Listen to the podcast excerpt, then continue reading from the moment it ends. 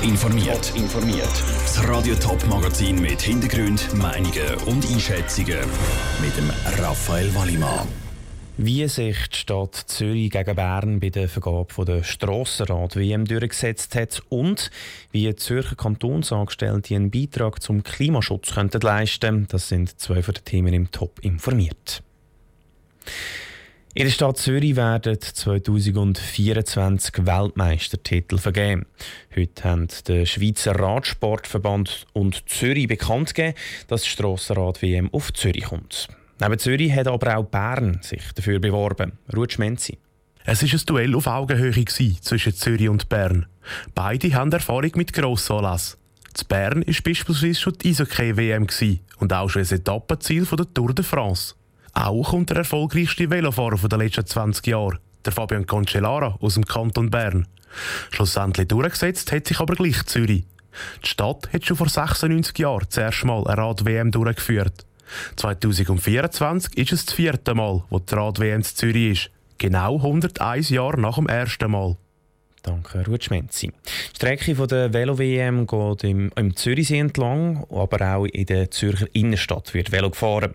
Das Ziel des Rennen ist dann auf dem 6 Platz. Gesamthaft kostet der Anlass 11 Millionen Franken. 8 Millionen zahlt die Stadt, 3 Millionen der Kanton.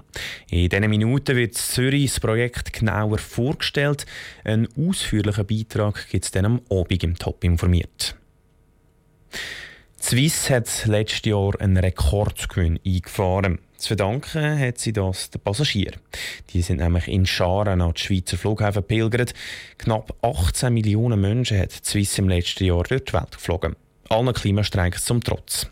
Jetzt soll Schluss sein mit Jet Set. Zumindest bei den Angestellten vom Kanton Zürich. Sarah Frattaroli. Professoren von der Uni Zürich fliegen für internationale Konferenzen regelmäßig um die halbe Welt. Zürcher Kantonspolizisten chatten für Weiterbildungen ins Ausland. Und Lehrer treffen sich zu internationalen Konferenzen in ganz Europa. Dem wollen die Grünen jetzt den Riegel schieben. Sie haben im Zürcher Kantonsrat ein Postulat eingereicht, das verlangt, dass kantonale Angestellte zumindest bei kurzen Strecken den Zug nehmen statt das Flugzeug. Heute werde da noch zu wenig Wert darauf gelegt, betont der Initiant, der grüne Kantonsrat David Galösche ich hoffe mir wirklich, dass die, Kantonsmitarbeiter eine Vorbildfunktion übernehmen für die Bevölkerung. So wie wir momentan fliegen, kann es in Zukunft nicht weitergehen. Man könnte nicht in dieser grossen Menge Flüge angehen, wenn wir den Klimawandel verhindern wollen.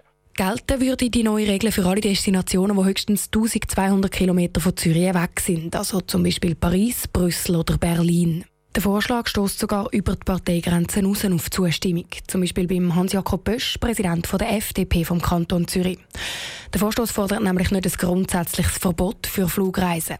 Er will schlicht, dass bei kurzen Strecken andere Optionen den Vorrang haben, sagt Hans-Jakob Bösch. Allein, wenn ich die Universität sehe, mit ihren Konferenzen und so weiter gehe ich davon aus, dass sehr viel gereist wird. Das ist auch richtig so. Also das ist, der Austausch soll auch gepflegt werden. Da geht es ja darum, einfach die Frage vom Verkehrsmittel.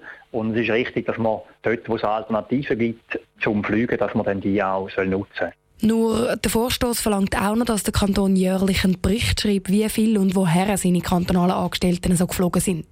Dort scheiden sich die Geister zwischen den Grünen und der FDP dann wieder. Die Grünen finden den jährlichen Bericht aus Transparenzsicht wichtig. Für die FDP wären die Berichte reine Bürokratie. Darum dürfte das Postulat im Kantonsrat dann doch noch ziemlich zu reden geben der Beitrag von Sarah Frattaroli.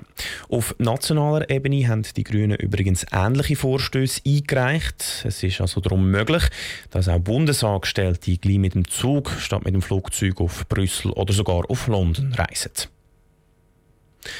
Zürcher wählen am 24. März ihren Regierungsrat neu.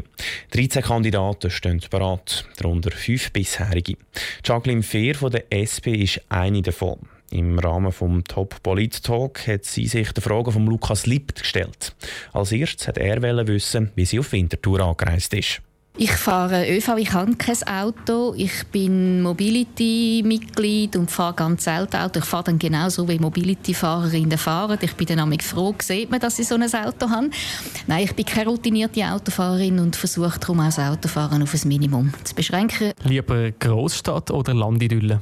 Großstadt. Kultur oder Sport? Ja, das ist wirklich schwierig. Es braucht für mich beides.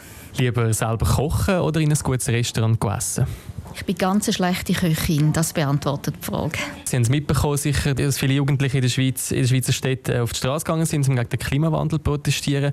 Was wollen Sie konkret dagegen machen? Also erstens finde ich es sehr gut, dass die Jugendlichen die Dringlichkeit jetzt auch dem ausdrücken, dass sie auf die Straße gehen. Das ist ein Weckruf für die Politik. Man sieht schon wenige Wochen danach, dass alle Parteien sich rechtfertigen, dass sie doch auch grün sagen, bis hin zum Freisinn und der SVP. Was wir dann werden sehen nach den Wahlen, ob es tatsächlich so ist. Was sagen Sie Leuten, die Angst vor Zuwanderung haben, dass in der Stadt Zürich beispielsweise mehr Englisch geredet wird als Deutsch?